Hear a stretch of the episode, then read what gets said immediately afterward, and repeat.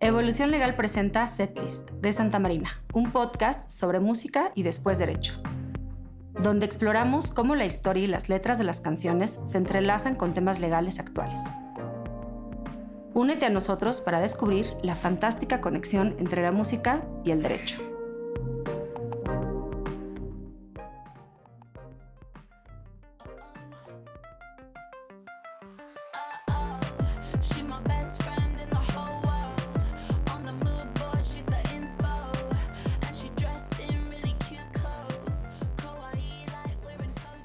Bienvenidos a un nuevo episodio de Evolución Legal, el podcast de nuestro despacho Santa Marina y Steta. En esta ocasión iniciamos una nueva fase en relación con nuestro podcast que hemos denominado Setlist Santa Marina, que constituye algo sumamente divertido y vigente a partir de la música lo cual nos permitirá hablar con ustedes y compartir ideas acerca de temas legales, comenzando desde luego por temas de derechos de autor, pero otros temas relacionados. En esta ocasión tenemos el gusto de recibir en estos micrófonos a una invitada muy especial, a quien apreciamos mucho en Santa Marina y Esteta, porque formó parte de nuestro equipo de litigio administrativo y litigio fiscal hace unos años. Es la abogada Mariel Velázquez. Mariel, bienvenida, ¿cómo estás? Hola, muchísimo gusto, muchas gracias por tenerme. Yo muy encantada y me siento, por supuesto, como en casa. Estás en casa y esperamos verte muy pronto de manera más frecuente a partir de esta oportunidad.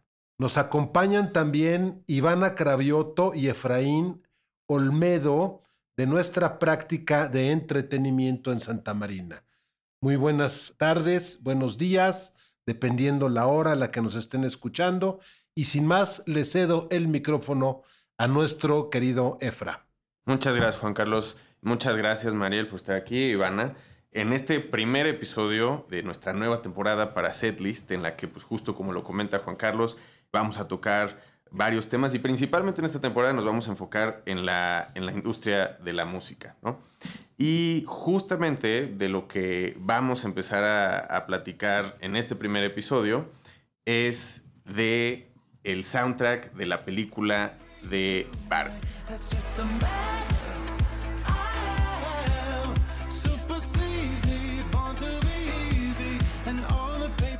Y qué importante es, ¿no? Este soundtrack y esta película justamente en esta, en esta temporada además, ¿no?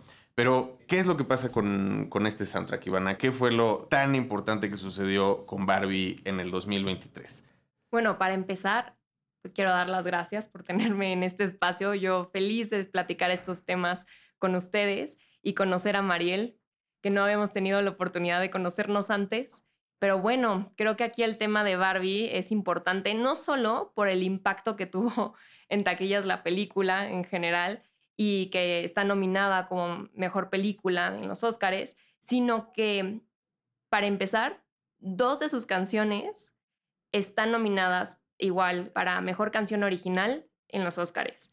Entonces, creo que vale la pena, además de eso, destacar algunos datos importantes relacionados con la creación de las otras canciones que formaron parte del soundtrack y pues bueno, también algunas complejidades que ahí se presentan, ¿no? Pero, pero ¿qué es lo que está nominado? ¿Es, el soundtrack completo o es solamente el score de, de la película o qué, qué es lo que está nominado?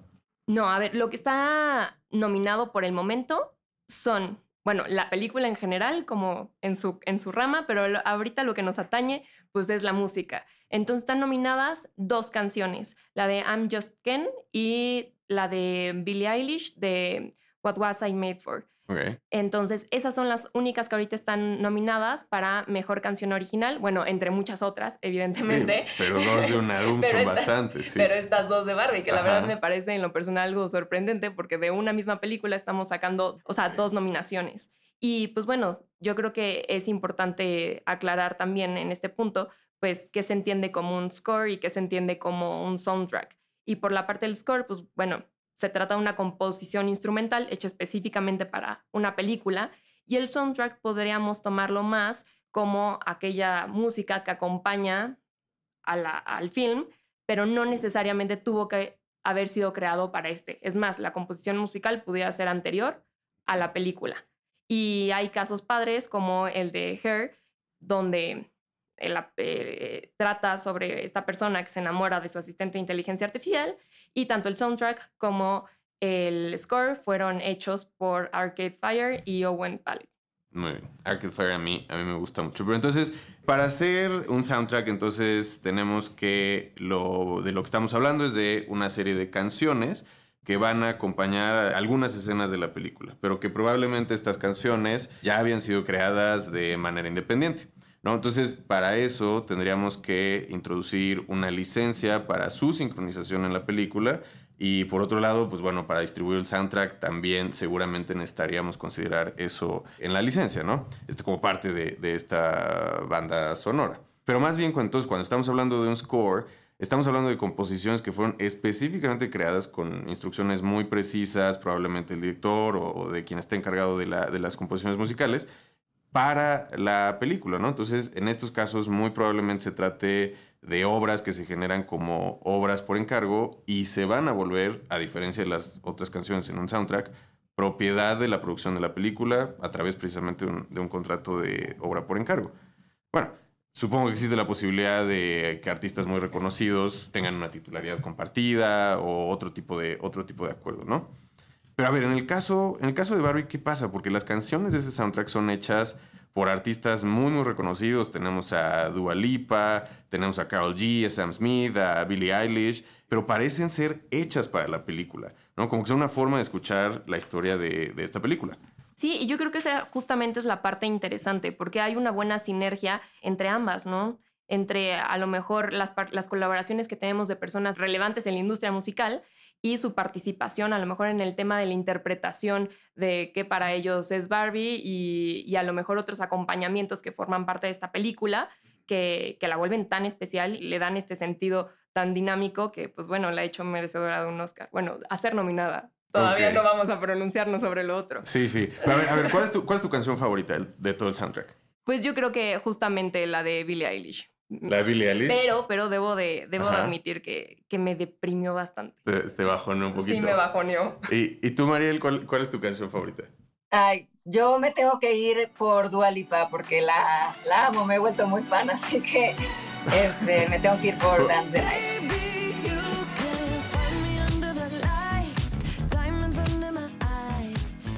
¿Por qué, ¿Por qué te has vuelto tan fan de Dua Lipa, Mariel?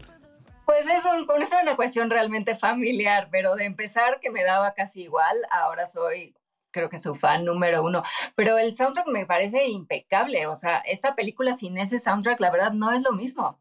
Sí, sí, definitivamente. Este soundtrack creo que juega un papel súper, súper importante en la película. Parece como si fuera una segunda versión de la película, al menos para mí.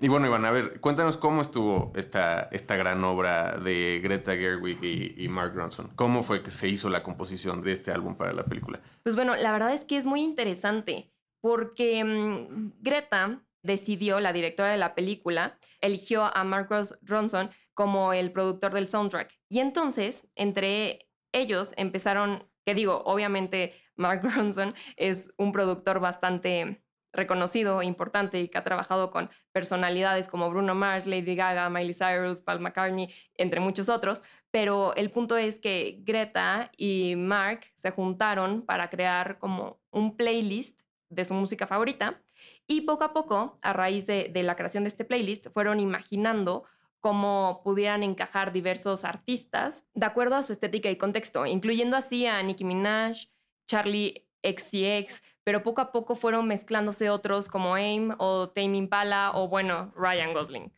Ok, de Ryan Gosling nadie lo pensaría, pero antes de Barbie ya era un gran músico, pero bueno, de eso, de eso hablamos después. A ver, entonces, la lista de artistas, ¿estaban buscando un estereotipo de Barbie? No, justamente no estaban buscando contar la historia de la película. Si bien la película es una historia de estereotipos a través de la expresión y estilo de cada uno de los artistas, pues bueno, se juntaron con ellos y les mostraron únicamente solo 20 minutos de la película. Y después les explicaban un poco sobre la narrativa y de cómo se imaginaban cómo la canción iba a encuadrar en la historia. Bueno, eso está muy interesante porque entonces esto es una obra por encargo derivada de solo una parte de la película, pero, pero no necesariamente los personajes o, de sus historias originales, ¿no? Sabemos que en este caso Gerwig no tiene autoría sobre el, sobre el álbum, pero Ronson definitivamente sí lo tiene eh, en la parte de producción.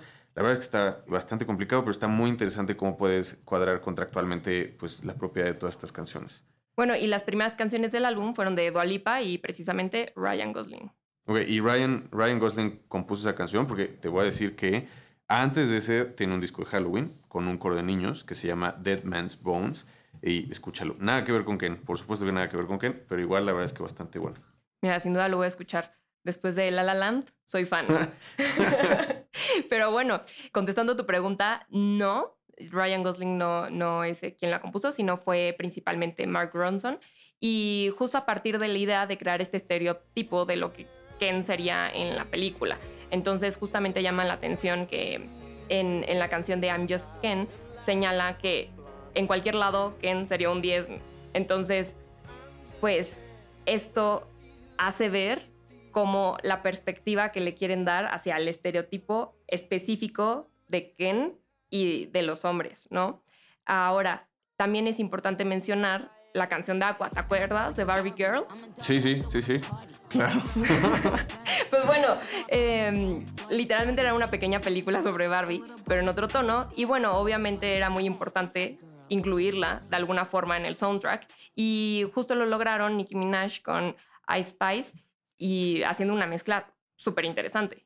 Bueno, dato curioso de, de, Barbie Girl. En su momento, Mattel le mandó a MCM Records precisamente porque consideraban que con las letras de esta canción salía un poco raspada la reputación de la muñeca. Este es uno de esos casos que, en los que afortunadamente creo brilló la libertad de expresión y se terminó considerando que pues, no era otra cosa más que parodia. Pero sí, es un álbum que en sus canciones incluye un montón de referencias pop, Charlie XCX, en Speed Drive incluye partes de Hey Mickey y también del intro de una canción de Robin que se llama Cover Style, que realmente debió haber sido un álbum muy complicado de construir por la cantidad de, licencias que tuvo que haber implicado. Y bueno, justo en ese estereotipo, aunque un poco más sarcástico, y sobre todo cuando piensas en cómo ha dominado su estilo y su autenticidad, es, está también la canción de Man I Am de Sam Smith, que justo empieza a hablar de cómo el mundo que conoce Ken fuera del mundo de Barbie es ese mundo dominado por hombres y caballos. Sí, es mí. En la película, a mí el viaje de Ken me parece que no solo refleja de forma muy graciosa pues, la fragilidad masculina, me parece muy chistosa aparte, ¿no? La frase de cuando Ken descubre de qué se trata el patriarcado y justo dice, when I found out that patriarchy was, wasn't about horses, I lost interest.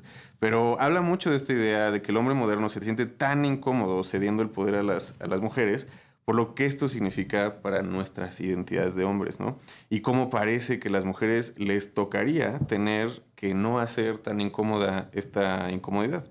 Sí, y es justo que este disco se vuelve parte integral de la película para continuar la historia y contarla y seguirla contando después de la película y que precisamente es una que busca hablar de lo complejo de los estereotipos y romperlos. Realmente creo que esta selección de artistas son todas aquellas que, que, no concebimos como una Barbie, lo cual es un mensaje creo que importante y oculto. Sí, y, es que es muy interesante cómo esta parte del discurso es, tan valiosa y es, es, difícil que le encontremos una forma de, de, protegerla al discurso en sí mismo, pero qué bueno es también que tanto la libre expresión como las fronteras de los derechos de autor permitan expresar una idea tan parecida en maneras tan distintas. Por ejemplo, al mismo tiempo que está pasando esto de los Oscars, está esta película nominada, la de Poor Things, en donde el eje de la historia no es tan distinto, ¿no? O sea, pero usa con analogías y expresiones de color en personajes y escenografías muy diferentes, pero también se trata de una mujer individualmente encontrando su camino y que existe para ella un lugar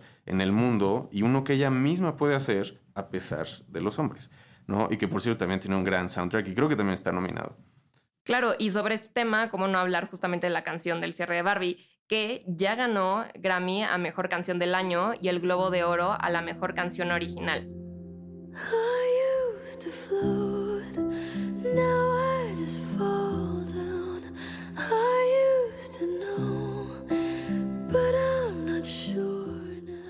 Es muy buena canción. A mí me costó mucho agarrar al principio. Pareció algo lenta, muy Disney. Este, fue una película que había sido tan, tan distinta, ¿no? Pero es que hay que ponerle atención. Y creo que después de eso, la verdad, me puse a ver varias entrevistas de Billie Eilish, incluso platicándolo con Mariel en la preparación de este, de este episodio, sobre cómo hicieron esta canción y que justo lo que comentaba Billie Eilish, que después de un bloqueo creativo, que fue muy duro para hacer esta canción, surge toda esta parte de pensar mucho para sí misma el para qué había sido hecha, ¿no? Y esta es una pregunta que a mí me parece tan profunda, no solo en el discurso de la película, sino en la vida de todos nosotros. ¿no?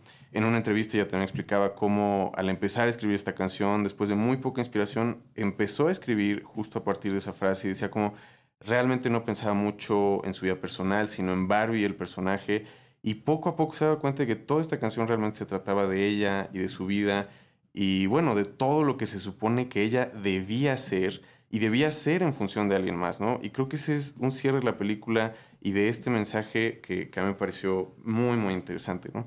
No sé, para ustedes qué significa. Mariel, para ti esta canción, ¿qué, qué significa?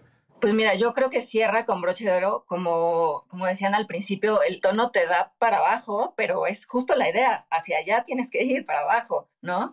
O sea, el tono, la letra, el mensaje es el cierre de lo que se fue construyendo a lo largo de toda la película y creo que puede gustarte o no la canción y, la película. Y además ahora, entre más premiada está, parece que la gente de pronto como que medio se empieza a, molestar. Pero yo creo que justo la genialidad es que logra llevarte a ese momento en donde tú vas a decir, yo ya viví esto o yo ya sentí esto. Y ahí es donde se vuelve una conexión personal, que es lo que pues, toda película quiere lograr, ¿no? Llega, llevarte a ese punto y creo que la canción lo transmite perfecto. Pues sí, de, yo en mi manera de pensar, creo que el estarnos cuestionando algo tan sencillo que se vuelve tan complejo, pues nos hace encontrar ahí algunas brechas y, nos hace reconciliarnos y a la vez pelearnos con esas ideas que ya teníamos antes. Entonces, me parece una canción sumamente buena, muy profunda, pero tan reflexiva que llega un momento en donde sí nos da para abajo, como dice María. Que, duele, que duele. que duele, sí, duele bastante. Sí, sí es dura. Y bueno, justo esto nos lleva a considerar mucho la parte sobre, sobre los estereotipos, ¿no, Mariel? O sea, esta, creo que esta canción nos enlaza mucho en cómo existen los estereotipos y han existido durante muchísimo tiempo y hoy en la vida cotidiana es súper importante tratar de reflexionar alrededor de ellos, ¿no? Claro, y, además Barbie, bueno, qué, qué mejor ejercicio para que a través de ella podamos hacer algunas reflexiones. En realidad yo hoy lo que quisiera es que nos adentremos a este mundo de los estereotipos, pero vistos desde el impacto legal, porque es muy fácil hablar de estereotipos en una plática de café y lo que tú opines y lo que yo opine, pero llevarlos al mundo jurídico, jurisdiccional, la verdad es que ha resultado muy interesante. Y bueno, hacia, hacia allá quiero ir partiendo, pero me parece importante, digamos, que hagamos como una micro un micro paréntesis de lo que son y por qué los tenemos que cuestionar, ¿no? O sea, de una manera sencillísima son estas percepciones exageradas, con pocos detalles, simplificadas sobre una persona o un grupo de personas que comparten ciertas características y que habitualmente están basados en prejuicios sobre un modelo a seguir. Sin duda, lo más relevante es que los estereotipos son resultados de un aprendizaje social. Creo que esta es la clave, ¿no? O sea, los aprendemos, los construimos. No vienen dados biológicamente, no los heredamos, no, no corre por nuestra sangre, ¿no? Los estereotipos, los aprendemos y en esa medida es que son claramente no algo objetivo, sino moldeado por la cultura, por el lugar, por el tiempo a los que pertenecemos, ¿no? Hay muchísimos tipos de estereotipos, pero que nos van a ir impactando de diferente manera, ¿no? Los podemos analizar desde raza, género, preferencia sexual, edad, nivel socioeconómico, cómo nos vestimos, cómo hablamos, podemos hacer todos los cortes que queramos, ¿no? Y en, en, esos cortes tendríamos que ir intersectando pues otros conceptos que necesariamente se van sumando, que es pues relaciones de poder, asimetrías, violencias, ¿no? La construcción social de la diferencia sexual, los roles. O sea, aquí podríamos ir metiendo muchísimos conceptos que además como que son muy naturales, ¿no? Uno te va llevando a otro. Pero finalmente, y creo que para efectos de, de poder hablar aquí de la película y de lo que quiere lograr, con que entendamos el concepto de estereotipos, podemos abrirnos, ¿no? Y podemos comentar un, un, montón de cosas. Entonces, como que teniendo una idea muy clara, ¿no? De, de qué son, creo que todos tenemos una idea de qué son. La pregunta clave es, bueno, ¿y qué rollo? O sea, pero ¿por qué son tan perjudiciales? ¿O por qué los tenemos que cuestionar? ¿O, cómo los tenemos que cuestionar? ¿no? Entonces, aquí una, digamos que una respuesta como muy, muy sencilla es porque van otorgando un valor, ¿no? Van calificando ciertas acciones, conductas y van jerarquizando, ¿no? Sin querer o queriendo, van jerarquizando. Y entonces, en algún momento eso se vuelve una limitante al ejercicio de mis derechos como persona. Y ese es el quid, ¿no? Ese es el problema, cuando te topas con una limitación al ejercicio de derechos. Lo que sucede con los estereotipos es que además son súper resistentes al cambio, porque parecen naturales, porque hemos crecido así, porque siempre han sido así, porque los transmitimos, porque los heredamos, porque, ¿no? O sea, pensamos que hasta nacemos con ellos. Es algo que pasa completamente desapercibido y está sumamente arraigado. Ahorita que vayamos platicando sobre casos, les voy a ir contando, ¿no? De diferentes materias de derecho, es súper interesante, pero hasta elegí unos que tienen que ver con inteligencia artificial y cómo vamos alimentando a las máquinas con nuestros estereotipos. O sea, ya es una cosa, ya es un monstruo, ¿no? Ya es una cosa así gigantesca. Entonces, bueno, ¿a qué me refiero con esto de que les vamos dando valor y los vamos jerarquizando? Y aquí creo que la manera más fácil es irnos como a los ejemplos tradicionales que hemos escuchado mil veces, pero que finalmente siguen siendo muy buenos ejemplos, ¿no? O sea, el estereotipo de los hombres como quienes se desenvuelven mejor en el espacio público frente al estereotipo de las mujeres que se desenvuelven mejor en los espacios privados, ¿no? El estereotipo del hombre como este líder sensato, estoico, controlado, jefe, ¿no? Contra el estereotipo de una mujer más emocional, cuidadora, frágil, ¿no? Esto los hemos visto y escuchado por todas partes. Entonces, la pregunta es, ¿cuál es el valor que cada una de las personas que estamos aquí le vamos dando cuando te topas frente a ciertas preguntas, ¿no? Preguntas de todos los días. O sea, ¿quién quieres que acompañe a una persona que está enferma? ¿Quién quieres que te asesore sobre cómo invertir tu patrimonio? ¿Quién quieres que dirija tu empresa o tu país? ¿No? ¿Me explico? O sea, estas preguntas son las que te van dando este cruce y son las que nos van haciendo ver que tenemos cosas ahí súper arraigadas que hemos aprendido y más peligroso, hemos automatizado, ¿no? En la mayoría de los casos, pues estos roles de peso, sustanciales, de impacto, pues tradicionalmente se han asumido como características que consideramos masculinas y no es que no le demos valor a las femeninas, sino que tienen una jerarquía o un valor menor, ¿no?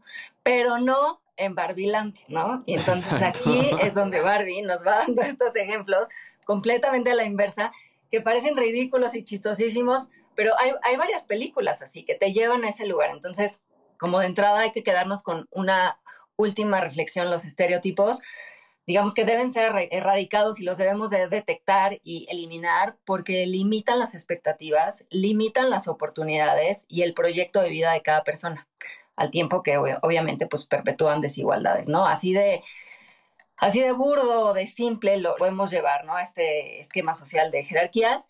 Y nos diría que en cuando vuelve el mundo real, ¿no? O sea, en el patriarcado, pues todos los hombres nos escuchamos, nos apoyamos, nos sentimos increíble, ¿no? No lo puede creer. Y me parece, y aquí creo que viene al caso preguntarles, ¿cuál es su momento de sátira favorita de estereotipos en la película? No sé, a ver, Efraín, ¿tú, ¿cuál fue tu momento favorito? Bueno, a mí, híjole, estoy tratando, tratando, de recordar, porque la verdad es que mi escena favorita es la batalla de los Kens, pero que justamente, tal vez, o sea, no sé si lo podemos poner como un estereotipo, de que es justamente esta pelea por algo completamente absurdo, entre puros machos ¿no? Muy, muy, este, con todos sus cuadritos, ¿no? Muy depilados y todo, pero una pelea de machos por algo completamente absurdo, que no iba a llegar a ningún lugar, pero que precisamente se trata de eso, ¿no? O sea, este mostrar la fuerza bruta y a partir de eso llegar a una posible, este, solución bastante absurda, ¿no? Pues la verdad es que todo, me dio bastante risa esta película. ¿Tú te acuerdas de alguna, no? Pues a mí me gustó como la presencia de la Barbie rarita y también que sea Barbie rarita, ¿sabes? Porque, o sea, no sé, mi reflexión es que pues Barbie rarita no nació siendo Barbie rarita, nació siendo una Barbie cualquiera, ¿no? Una estereotípica, como le llamaban en la película, pero gracias como a las experiencias de vida que tuvo y literal a que vivió, o sea, a que jugaron con ella, a que conoció el mundo y a que pues estuvo en él como tenía que hacerlo, pues fue adquiriendo experiencia y fue cambiando su, su, pues, su persona, tanto físicamente como intelectualmente, y entonces eso ya la hacía rarita, y entonces ya era excluida, y entonces ya no eh, pertenecía a las demás, ¿no? Entonces, pues es eso. Muchas de las veces creo que la barba estereotípica es esta mujer en la vida real que a lo mejor nada más se enfoca en ciertas cosas y ya cuando estás vivida, ya cuando tienes otras experiencias, te cambias de opinión y no te gustan los tacones y te gustan las changlas, pues bueno, ya eres Barbie rarita. Sí, sí. bueno, ¿sabes qué? ahora que, que, recuerdo, creo que el estereotipo de Ken, o sea, y todo su, su man cave y todo esto, o sea, porque también creo que es un estereotipo muy perjudicial para los hombres, el sentir o esta necesidad de tener que ser justamente este macho dentro del mundo, ¿no? Y en lugar de, y bloquearte de toda sensibilidad y de toda posible empatía, ¿no? Y esto creo que se materializa muy bien en el man cave con caballos y vaqueros y todas estas cosas que tiene que, ¿no? Y creo que esa parte es para... ¿El tuyo, María, cuál es? bueno, yo coincido, me encantan los dos que dijeron. Y el mío, y además lo llevo como a un ámbito profesional, me encantó cuando Barbie este, llega a la sala de juntas con el grupo de directivos de Mattel y entonces están, ¿no? La mesa redonda, 10 hombres, y ella empieza a preguntar, ¿no? ¿Qué, ¿Qué, es cada uno? Y de pronto pregunta, pues, si hay alguna mujer relevante o directora. Y entonces Will Ferrell dice, bueno, tuvimos una CEO en los 90, ¿no? O sea, como claro que tenemos mujeres. No saben la cantidad de proyectos, eventos, lugares donde yo he estado, ¿no? Como justamente hablando sobre la importancia del rol de las mujeres en posiciones directivas, bla, bla, bla. Y siempre hay alguien que me dice, no, pero aquí queremos mucho a las mujeres, ¿no? O sea, esa es como la respuesta. Sí, claro. Entonces, me encantó esa parte.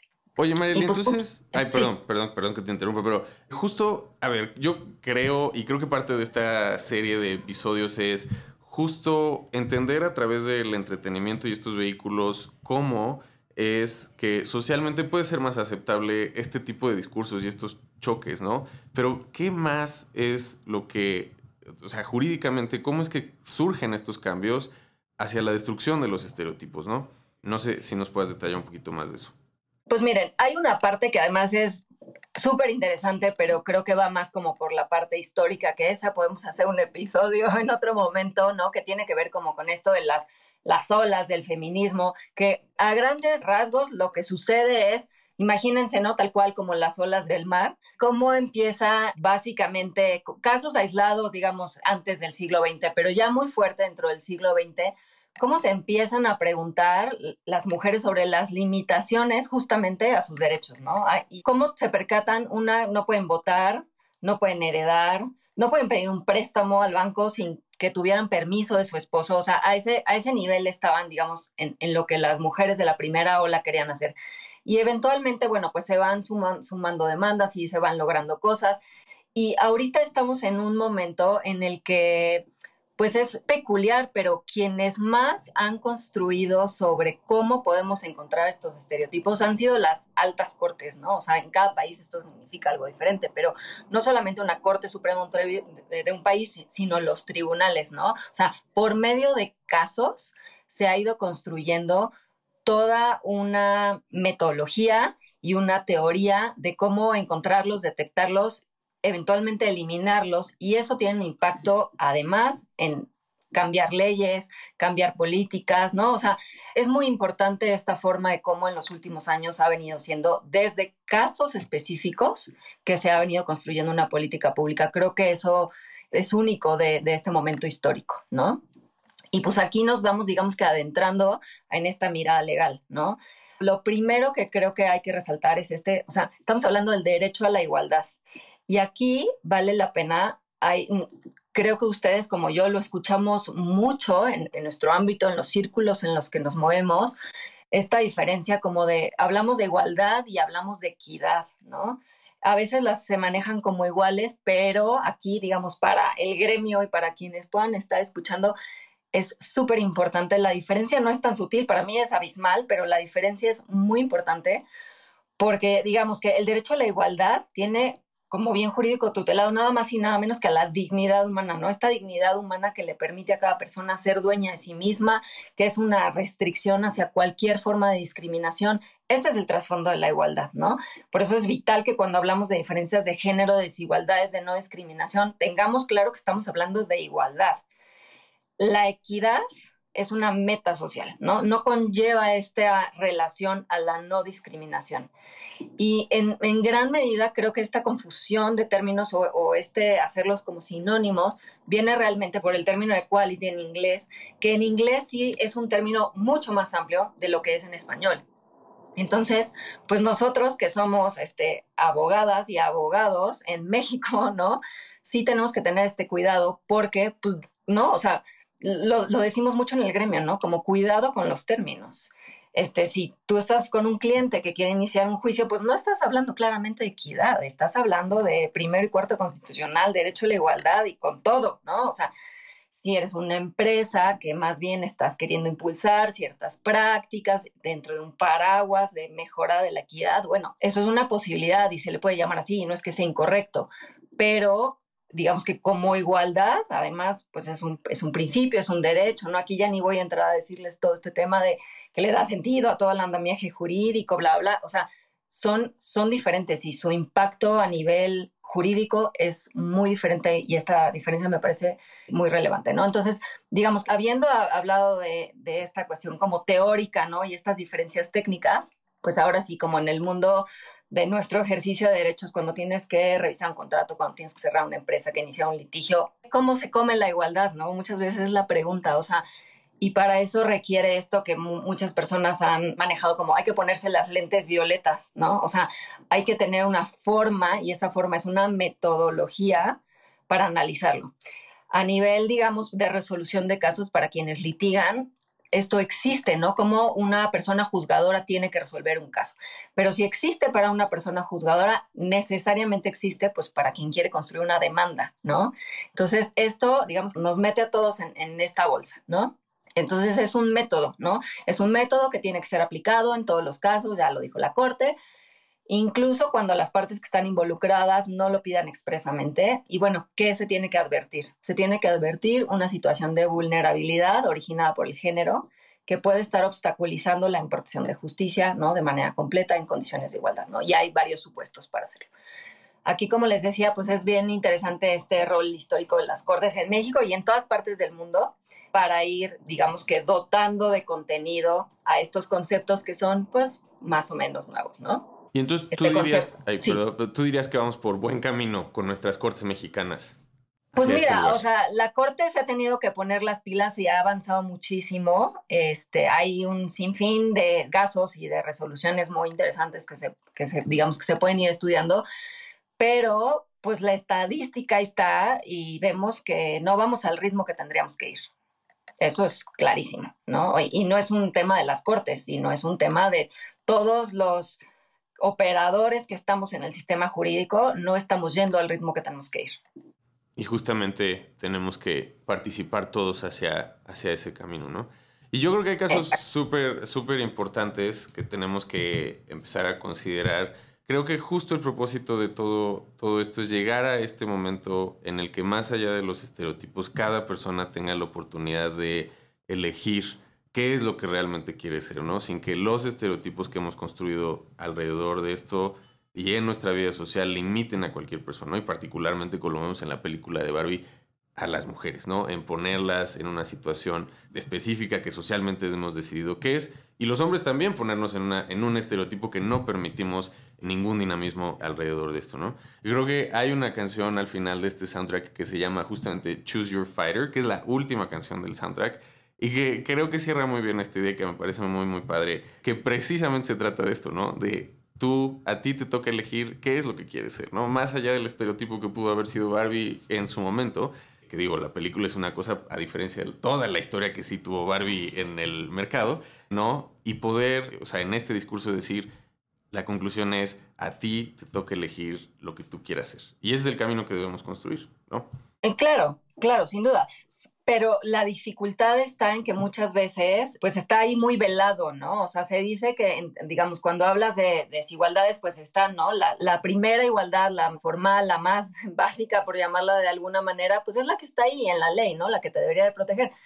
Pero es paradigmático y es contradictorio porque, pues, la misma ley muchas veces es la que discrimina, ¿no? Entonces, pues aquí este, nos vamos, ¿no? O sea, desde los 50 en Estados Unidos hay casos, ¿no? De casos de desigualdad racial, hay casos de, desigualdad en la diversidad sexual, ¿no? O sea, todavía hasta hace no mucho las parejas del mismo sexo en México no es a nivel nacional, creo que son 20 estados o tal vez más donde lo puedan hacer, entonces es la misma ley la que discrimina. En otros casos que son, digamos que más velados, es más complicado, pues son estos de lograr una igualdad material, ¿no? Una igualdad de hecho. Y aquí pues entran casos de todo lo que se les puede ocurrir, o sea, brechas salariales, brechas en los brechas en educación, en salud, en servicios financieros. Y aquí pues digamos que solo para cerrar les quiero platicar de los de inteligencia artificial que me parecen súper actuales, súper relevantes, son en, en Estados Unidos, aquí en México todavía no hay nada de eso pero es la primera vez en, un caso que se llama State Wisconsin versus Loomis, en donde existe un algoritmo que se llama COMPAS, ¿no? Y entonces la Administración de Justicia de Estados Unidos lo utilizaba para determinar el riesgo de incidencia de un individuo en diferentes etapas del proceso penal, ¿no? Entonces, en un juicio se determina y se llega a la resolución de que COMPAS, este algoritmo, tenía un sesgo por razón de raza, pues casi siempre daba como resultado un porcentaje de reincidencia más elevado para las personas de raza negra, ¿no? Además de otras variables subjetivas que escapaban al control de, de quien estaba procesado, tales como vivir en un barrio peligroso o no haber conseguido trabajo por un largo tiempo, todo esto influye en su nivel de riesgo de reincidencia, lo que les llevó a decidir que esto llevaba una discriminación algorítmica, ¿no? Que materializaba una afectación a su dignidad humana y a la igualdad ante la ley, ¿no? Ese fue un caso, ¿no? Y otro más, que no fue un caso que se judicializó, pero me parece súper interesante, que tiene que ver con Amazon, ¿no? En 2018, Amazon tiene un algoritmo diseñado para automatizar su proceso de selección de contratación de personal, ¿no? Y paulatinamente se detecta que el porcentaje de mujeres que habían llegado a la fase final de entrevista de los procesos de contratación, pues era súper escaso, ¿no? ¿Qué sucede? Entonces, pues claro, en un sector, el tecnológico, dominado por hombres, el algoritmo comenzó a rechazar sistemáticamente los currículums de las mujeres, puesto que el sistema estaba programado para elegir a los candidatos siguiendo un patrón de contrataciones de los últimos 10 años. ¿Y a quiénes habían contratado los últimos 10 años? Pues a hombres, ¿no? Entonces, este caso que no es judicial, pero bueno, es un caso que, que está en la prensa, me parece, ¿no? Así como les decía, o sea, es que lo estamos llevando incluso hasta la automatización en, un algoritmo, ¿no? Entonces, bueno, ya no les comenté tantos casos como, como hubiera podido, pero bueno, podemos platicar de esto en, muchos otros Podemos hacernos otro episodio solo de, solo de eso, porque hay muchísimo de qué hablar.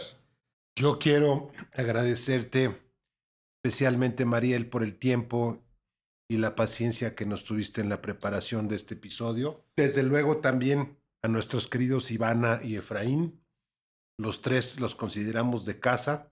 Como bien comentan, esto da simplemente pie para que construyamos un episodio en temas tan relevantes como estos. Gracias nuevamente por compartir los micrófonos y a nuestra querida audiencia, como siempre, agradecerle la atención que nos obsequia, diciéndoles hasta la próxima.